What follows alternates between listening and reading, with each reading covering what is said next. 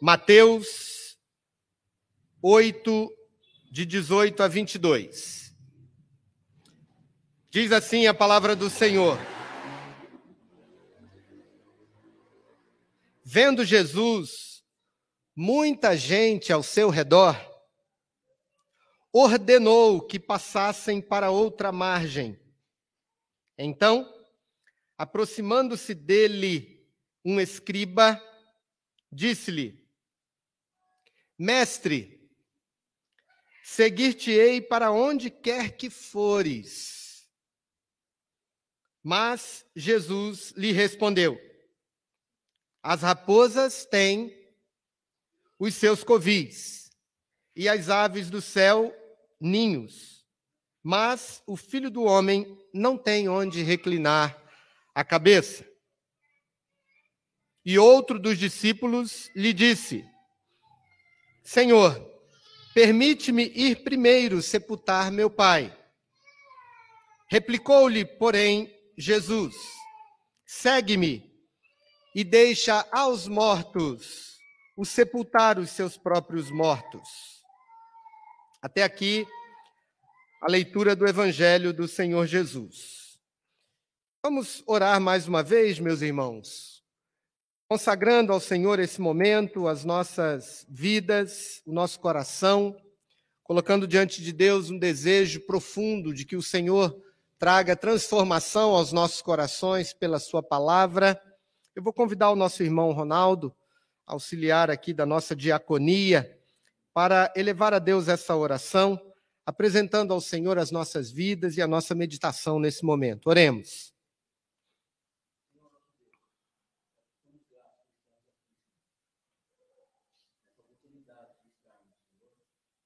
os nossos problemas, verdade, ansiedade, e acalmar a tempestade das nossas vidas e a verdade dos nossos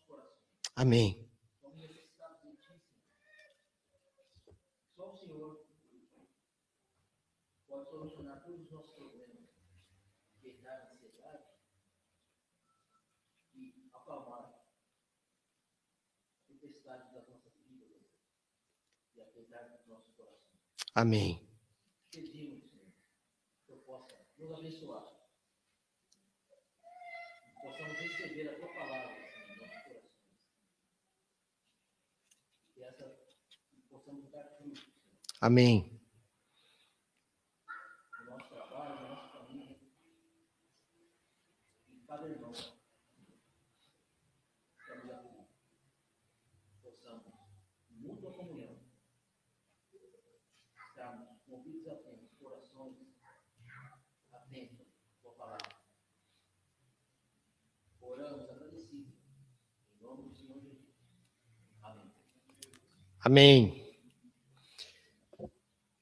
Queridos, é, nós vamos meditar na palavra do Senhor hoje sobre as prioridades no discipulado. A partir desse tema, nós queremos olhar para esse texto bíblico e buscar aqui o conhecimento de Deus, a sua vontade para as nossas vidas e refletir sobre o nosso momento diante do Senhor. Cada um de nós vive a sua história pessoal diante do Senhor. Eu convivo aqui nessa comunidade com irmãos que já andaram por muitas igrejas, outros que pertenceram apenas à igreja presbiteriana, mas em outro lugar, em outro estado, enfim mas alguns de berço na igreja. E é possível que esse irmão ou essa irmã tenha 50, 60, até 70 anos, ou 20 ou 30. E desde bebê, nós temos aqui alguns bebês aqui na igreja hoje, né? E é sempre bom a igreja ter crianças. É maravilhoso sabermos que estamos servindo ao Senhor com os nossos filhos. Criança no culto não atrapalha. Criança tem que estar na igreja. E alguns de nós aqui desde bebê, como a Sara está lá no colo do pai, lá atrás, aqui o Israel no, no bebê conforto, a Cecília ali no carrinho, acho que não está ali, está lá embaixo, né? Servem ao Senhor. E alguns que foram bebês há 20, 30, 40, 50 anos atrás, estão hoje diante de Deus. E o objetivo de nós meditarmos hoje na palavra de Deus é você e eu fazermos uma reflexão sobre qual é o meu momento na presença de Cristo. Em outras palavras, eu quero que você, nessa meditação, responda. Obrigado, meu irmão. O que, que eu estou fazendo aqui? Por que, que eu cultuo a Deus? Por que, que eu sirvo ao Senhor? Por que, que eu venho à igreja? Por que, que eu escolhi ser um cristão e servir ao Senhor com alegria? Esse texto nos ajuda a gente fazer o que a gente chama de autoanálise, mas também uma análise vinda do alto. Porque uma coisa é a gente fazer o nosso chamado dever de casa e olhar como está o meu coração diante de Deus. Outra coisa é você fazer isso à luz do que a palavra de Deus revela para você. Então, quando nós olharmos para esse texto à luz desse tema, prioridades do discipulado, prioridades de uma vida de alguém que quer andar com Jesus. Quais são essas prioridades? Ou, em outras palavras, como eu disse antes, vou repetir: por que, que eu estou aqui? O que, que eu preciso fazer para andar com Jesus de uma forma que Jesus quer que eu ande? Então vamos olhar esse texto. Ele tem alguns personagens, algumas personagens. E a principal delas, obviamente, é o Senhor Jesus.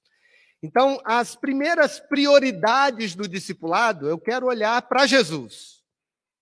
E olhar junto com você para o texto, para a gente descobrir quais são as prioridades de Jesus aqui para o discipulado. E eu separei aqui pelo menos três delas.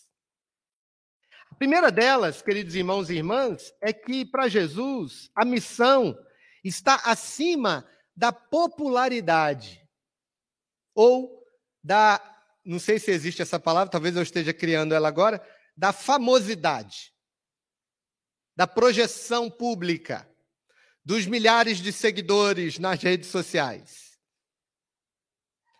Provavelmente, se Jesus vivesse em época de rede social, o Instagram dele ia ter milhões de seguidores. Porque acontecia isso sem haver rede social. Por onde Jesus passava, se juntava, Eduardo, uma multidão. E as pessoas em multidão seguiam a Jesus, principalmente aqui, nesse momento do texto, em que Jesus já estava fazendo muitas curas. Ele havia acabado de pregar o maior sermão de todos os tempos, que alguém já pregou, o Sermão do Monte. Depois ele começa a fazer muitas curas. Depois ele cura pessoas queridas, pessoas do círculo próximo, e a notícia vai correndo. Não é só hoje que a notícia corre. A gente consegue viver sem rede social. A gente consegue viver sem Instagram, sem Twitter. As notícias correm de todo jeito. E no tempo de Jesus, essas notícias corriam e as multidões. Veja o texto no versículo 18. Vendo Jesus, muita gente ao seu redor, o que, que ele fez? Fez mais uma selfie e dizendo: Agora eu vou fazer o meu breakfast. Agora eu vou comer um mamãozinho no café da manhã. Aí fotografou uma mão assim, porque tinha uma multidão seguindo. Agora a multidão vai ver o que, que Jesus está fazendo, o que, que ele come. Foi isso que ele fez? O que, que o texto está dizendo que ele fez, queridos irmãos? Falou, vamos sair daqui. Eu quero distância dessa gente. Eu quero ir para outra margem. Porque há outras pessoas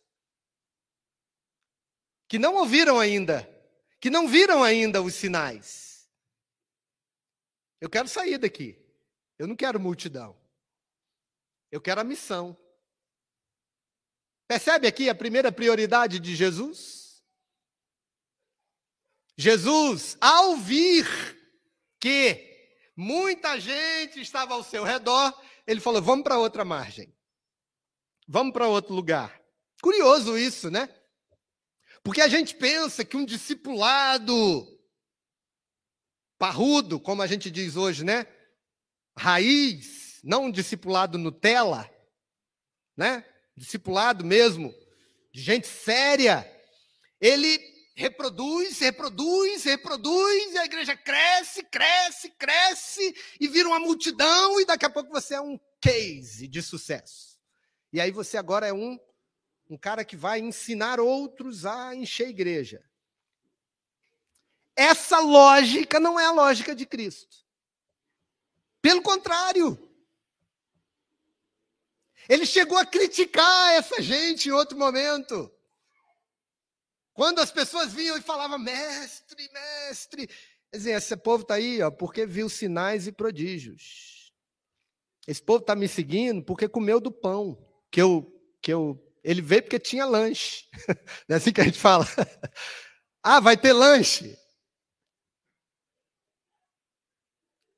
Percebe, queridos irmãos, Senhor Jesus, ele tem uma prioridade aqui no texto. Ele vê a multidão, mas ele vai para longe. Segunda prioridade de Jesus: a entrega sacrificial acima do seu conforto ou da sua subsistência. Veja aqui, depois nós vamos para os outros personagens. Mas no versículo 19, um escriba se aproxima de Jesus e faz uma promessa muito sedutora.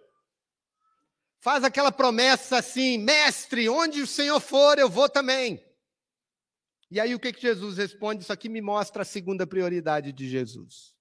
Ele diz: as raposas têm os seus covis, versículo 20, e as aves ninhos, mas o filho do homem não tem onde reclinar a cabeça.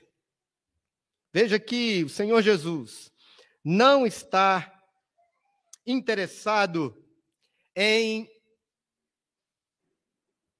resolver os seus problemas de conforto, nem mesmo de subsistência. Afinal de contas, se você não dorme bem, as coisas não vão bem você não tem um lugar para dormir, as coisas não vão bem.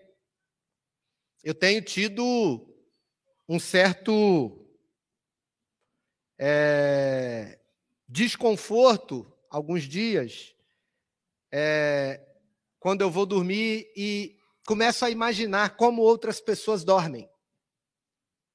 Tipo de cama, se tem cama,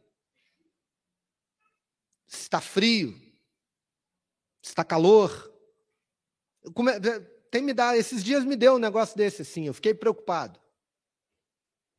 Como é que as outras pessoas estão dormindo? Mas Jesus, contrariamente ao aquela mensagem de que venha, venha para o discipulado, porque a sua vida vai vai dar tudo certo para você. Vai dar tudo certo. Jesus está falando, as coisas não vão dar tão certo assim. E aí ele usa a figura das raposas, né? As raposas têm uma série de. Era, era comum lá no tempo de Jesus ter muitas raposas, né? A gente viu lá é, aquele episódio em Juízes em que se juntam lá 300 raposas, põem fogo na, na, na cauda da raposa e joga elas no arraial dos filisteus como uma estratégia de guerra. Então era comum você ver as, as raposas que comiam dos ovos, comiam é, outros, outras criações, estragavam a planta. Jesus olha para essas raposas e para poder dar o ensino, dizendo: até as raposas, que vamos chamar aqui, né, do, da classe dos animais lá, assim, é mau elemento. Até os mau elementos têm onde repousar a cabeça, têm os seus covis, elas cavam no chão e dormem. As aves têm os seus ninhos, onde elas se protegem, onde elas se, se é, guardam ali de algum predador que venha, né? Mas o filho do homem não tem onde reclinar a sua cabeça. O Senhor Jesus está dizendo que ele prioriza o sacrifício, a entrega e o pagar o preço. Não tem discipulado, queridos irmãos, dentro da prioridade de Cristo Jesus, que, que seja fácil. Um grande pregador do, do meu tempo, século passado, é, da Inglaterra, chamado John Stott, ele disse: sabe o quê? Que perseguição na vida do cristão é sinal de autenticidade. Olha que coisa séria que esse homem está dizendo. Ele está dizendo assim: se a sua vida é a minha vida como cristãos, é uma vida tranquilaça, assim, que está tudo bem, não tem problema nenhum, questione se ela está sendo boa mesmo, se ela é vida cristã de verdade. Porque se formos cristãos verdadeiros, dizia o John Stott, nós vamos ser perseguidos. E Jesus foi perseguido. Jesus foi rejeitado. Jesus é rejeitado na Judéia. Jesus é expulso na Galileia. Na cidade de Gadara, aqui, para onde Jesus está indo? Quando ele fala de passar para outra margem, nós vimos isso na semana passada.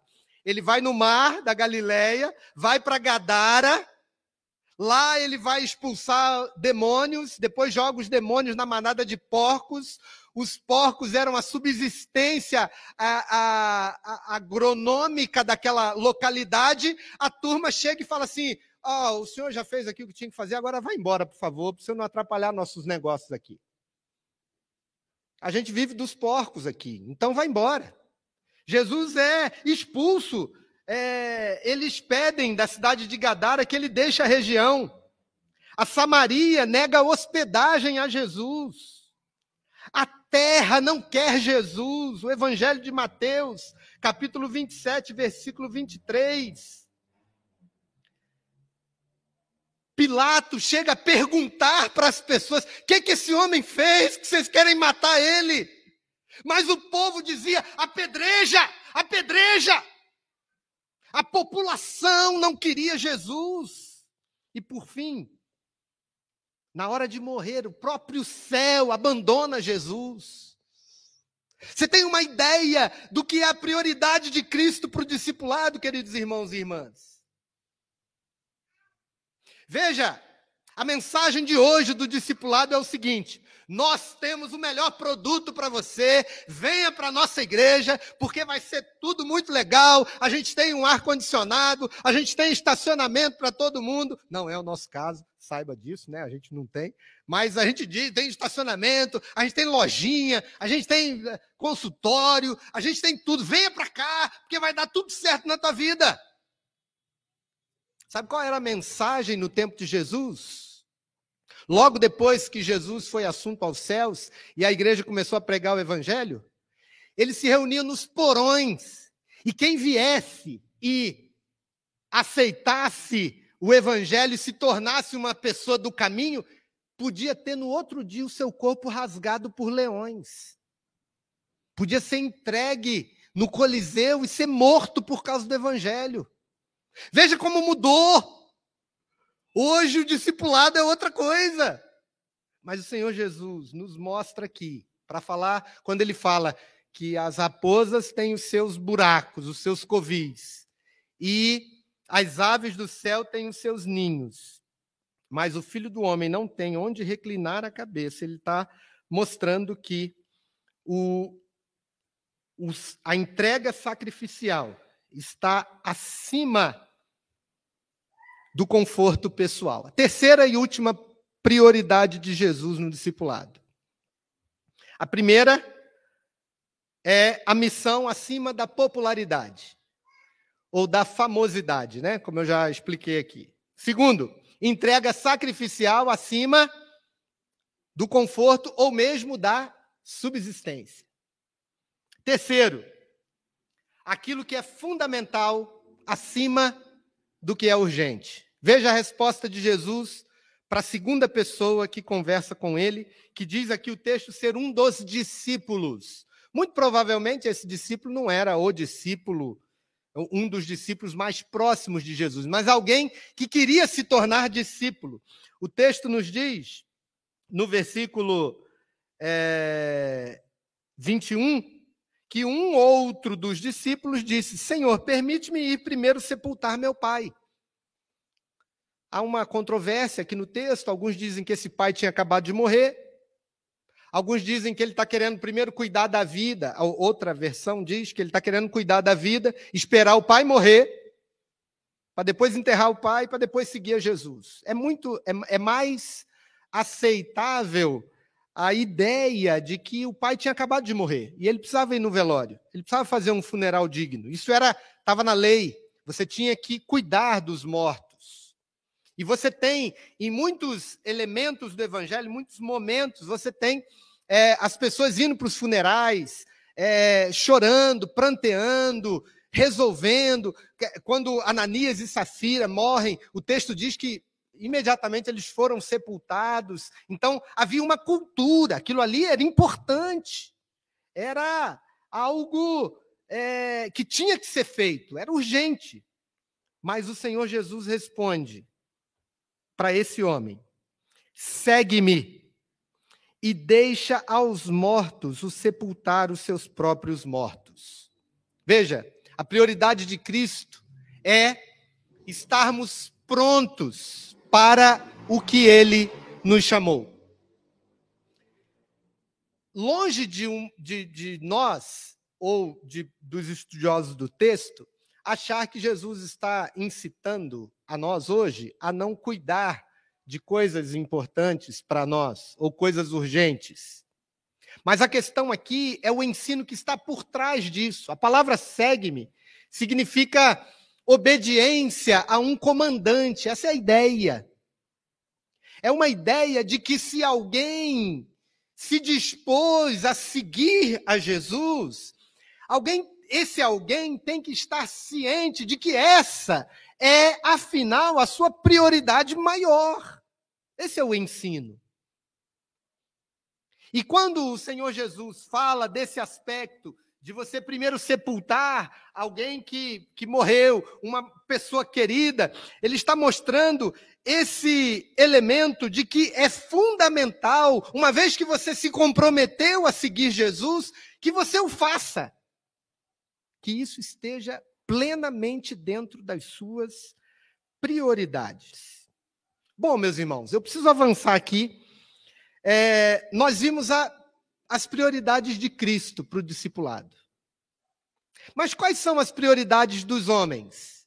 Há dois personagens aqui no texto, ou duas personagens, que podem de alguma forma servir de modelo para aquilo que a gente vê em nossos corações em relação às nossas prioridades do discipulado.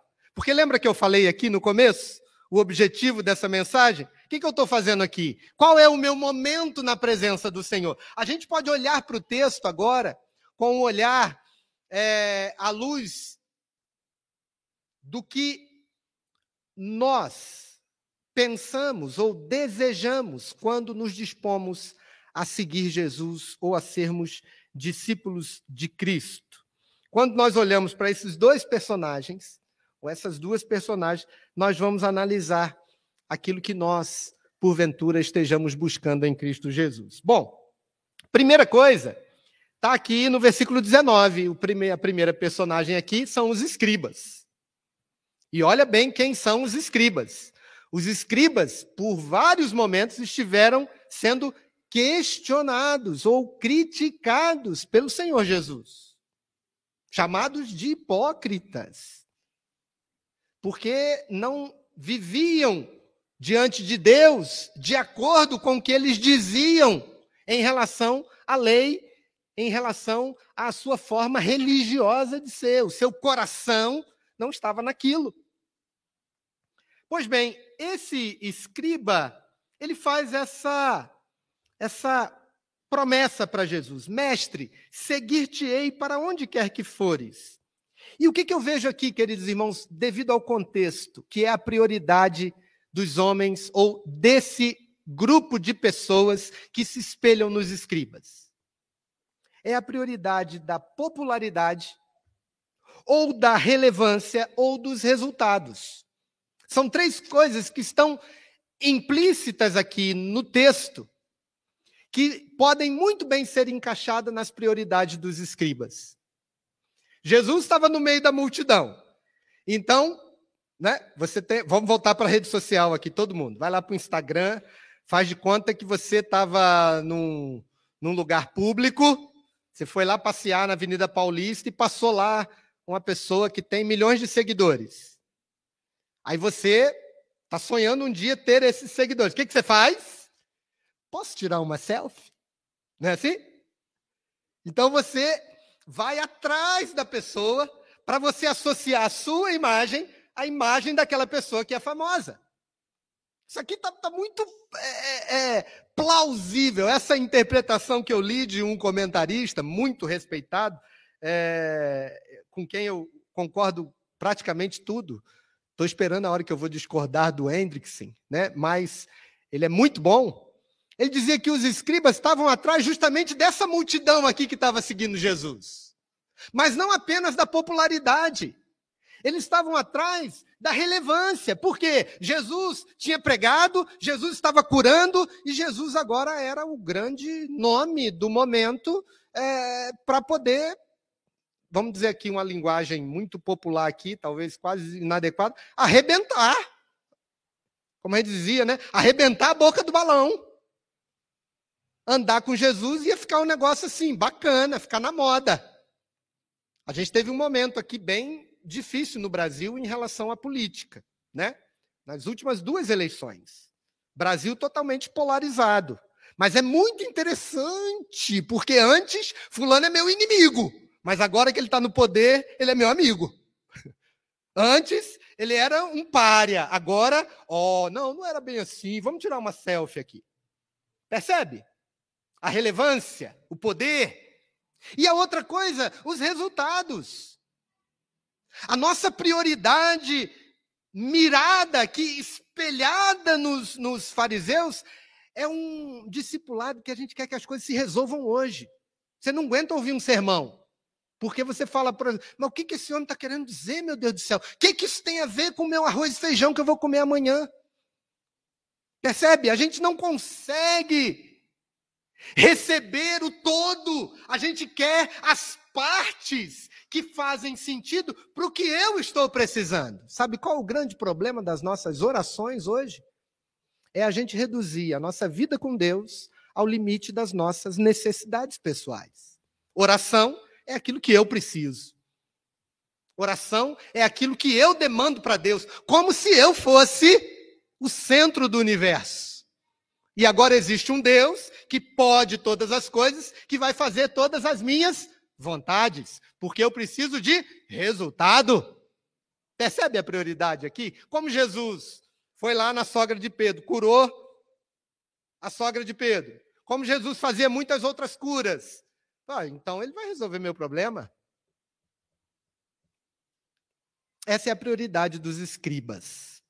O outro grupo de pessoas, espelhados aqui nesse moço que quer ser discípulo é uma prioridade da, do autocuidado ou do cuidado consigo mesmo acima da dependência de Deus.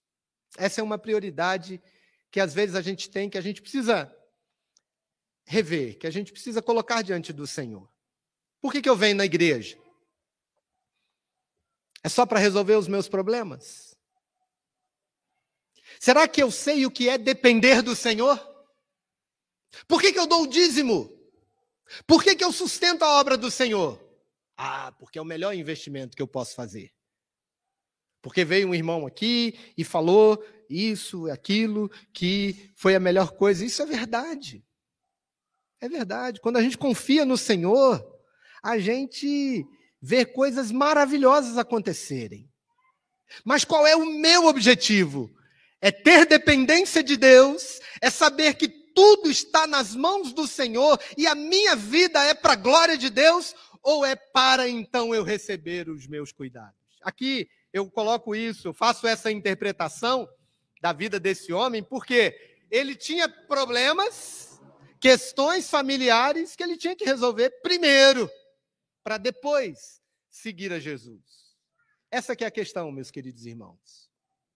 O Senhor Jesus disse que aquele que não aborrecer pai ou mãe não é digno de ser meu discípulo. Aquele que não é, abandonar tudo quanto tem não pode ser meu discípulo. O reino dos céus é semelhante a um negociador de pérolas. Você já encontrou eles lá na. É 27 de abril, que chama lá no centro? 13 de abril? Lá, lá, onde tem. Não, não é 25 de março, não. Lá onde tem a galeria do rock ali. Como é que chama? Aquela rua. Lá onde está o pessoal das joias. Já parou na mão daquela turma? Já viu como é que é? Você leva uma joia lá, ele valoriza lá embaixo, quando você vai comprar, está lá em cima. Essa, essa, essa turma aqui. O reino dos céus é semelhante a um negociador de joias que encontra uma joia tão preciosa, tão preciosa, que ele vende o seu negócio e compra aquela joia para si. O Senhor Jesus ensinou isso.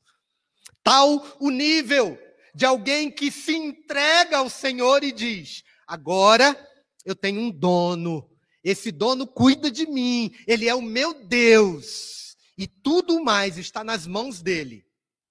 Pode ser até que não dê para enterrar papai, mas eu vou seguir Jesus. Eu quero que ele veja no meu coração que eu estou disposto a segui-lo. Eu não quero ser como o jovem rico que quando foi confrontado a vender os seus bens e dar para os pobres, Jesus não estava interessado no dinheiro do jovem rico. Ele estava interessado no coração. Estava interessado em saber o que, que exatamente ocupava o primeiro lugar no coração daquele jovem. E sabe o que, que aconteceu com ele? A história do jovem rico não é uma história de novela que termina bem. Depois que Jesus falou isso para o jovem rico, ele virou-se virou as costas e foi embora. Ele não vendeu tudo que ele tinha para dar para os pobres. Ele deixou Jesus com a sua mensagem e foi embora viver a sua vida. É disso que se trata. A diferença de uma prioridade de alguém que quer usar Deus para seus interesses, ou fazer um discipulado perfeito para que tudo dê certo para ele, ou de alguém que quer aprender a cada dia a depender do Senhor. De saber que, primeiramente, Deus. Depois, Deus. Depois eu. Depois as minhas coisas.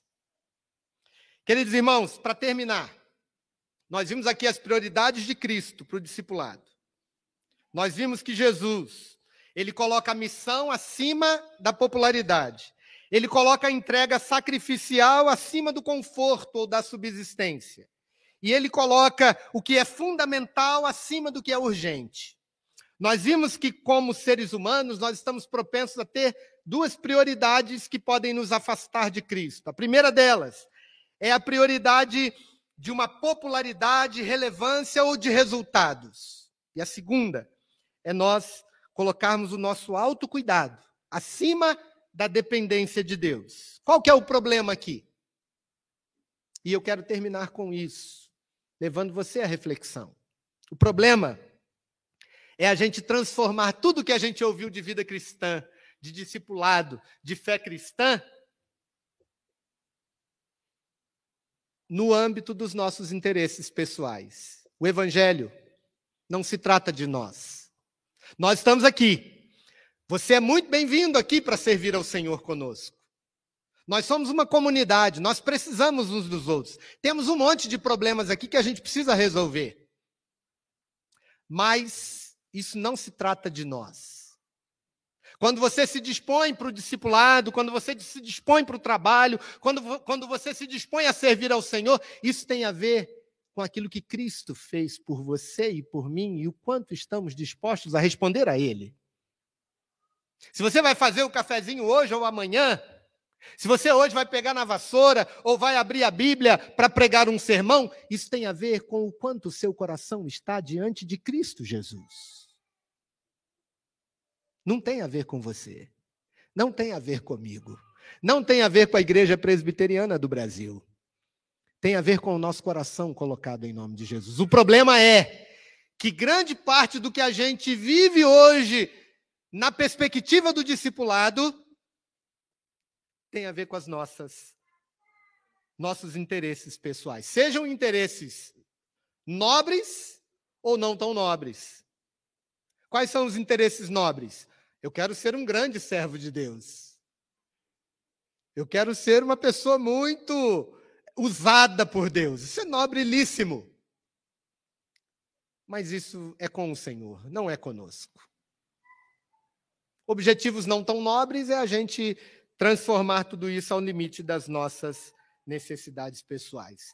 Pois bem, queridos irmãos, qual é a resposta do Evangelho para esse problema? Da gente querer trazer o discipulado para os nossos interesses. A resposta está num termo usado por Jesus aqui, nesse texto, e em muitos outros textos do Evangelho, mas é a primeira vez que Jesus trata a si mesmo, aqui no Evangelho de Mateus, como filho do homem. E quando ele fala para o escriba, dizendo: As raposas têm os seus covis e as aves do céu ninhos, mas o filho do homem não tem onde reclinar a cabeça. Aqui está a chave para nós entendermos a vontade de Deus para as nossas vidas e o que ele tem a oferecer para nós numa vida de discipulado.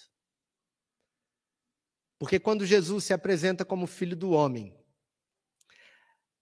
nós precisamos compreender exatamente o que isso significa. Muitos vão achar que quando Jesus fala de filho do homem, ele está dizendo que ele é igualzinho a nós, que ele é uma pessoa como nós, que ele sabe tudo o que passamos e tudo o que necessitamos. E ele se identifica conosco, porque ele é totalmente homem.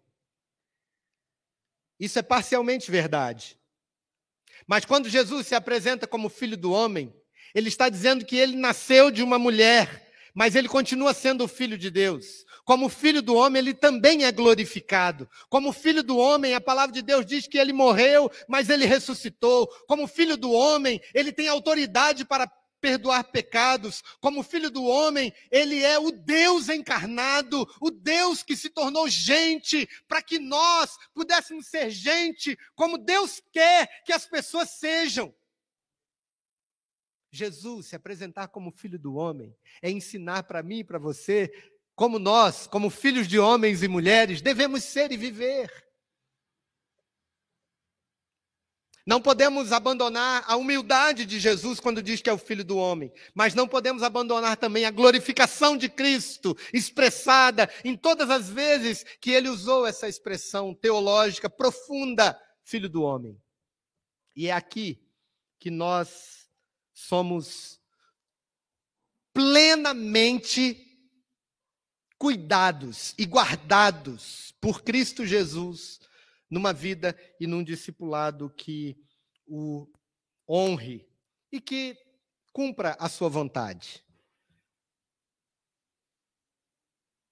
Essa expressão tanto indica a humilhação do nosso Salvador, quanto indica a sua exaltação. E nós precisamos lembrar das duas coisas. Se de um lado o discípulo é aquele que se identifica com Cristo na humilhação, e aí nós vamos ver todos aqueles elementos que a gente falou, né? Dele ter sido rejeitado, pedido para sair. A gente vê que ele não tem morada permanente na terra, que ele está prestes a sujeitar-se a amargo sofrimento. Em João, no capítulo 17, que ele, como filho do homem, será traído e entregue à morte. Ele vai ser sepultado. Nós nos identificamos com isso no discipulado, mas ele também é exaltado como filho do homem. A Bíblia nos diz que ele ressuscitará. Que depois que ele deixasse a terra, um dia ele voltará na glória de seu Pai, acompanhado de seus anjos. Quem? O Filho do Homem. Esse mesmo Deus que adoramos. Ele vai se assentar no seu trono cheio de glória, como juiz. Várias vezes nós vimos esses elementos na Bíblia Sagrada. Então, queridos, nós não precisamos reduzir o discipulado ao limite das nossos interesses e necessidades, mas precisamos saber que o filho do homem, que não tem onde reclinar a cabeça, recebeu um nome que está acima de todo nome, para que ao nome de Jesus todo joelho se dobre sobre a terra. E nós, como igreja de Jesus, vamos presenciar isso, sabe da onde? Da tribuna do tribunal. Essa é a promessa sobre a igreja. Que a igreja vai julgar com Cristo Jesus. Com esse que é o Filho do Homem. Louvado seja Deus. Nós somos convidados a sermos discípulos de Cristo Jesus e a estabelecer prioridades. Por isso, nós conhecemos aqui as prioridades de Cristo e as prioridades que normalmente nós temos. Mas que sejamos confiantes na pessoa de Jesus, Filho de Deus, que veio ao mundo, se tornou filho do homem para nos salvar. Que Deus nos abençoe e nos guarde. E a manifestação da grandeza de Cristo Jesus foi demonstrada na cruz. E eu quero convidar você para que cantemos sobre o sacrifício de Cristo na cruz. É, como a gente teve dificuldade aqui com o Data Show, nós vamos é, cantar o hino 266. Primeiro eu quero orar com você. Depois nós vamos cantar esse hino. Eu vou fazer aqui alguma instrução para a gente poder cantar todo mundo com a letra diante dos nossos olhos. Vamos ficar de pé? Vamos orar?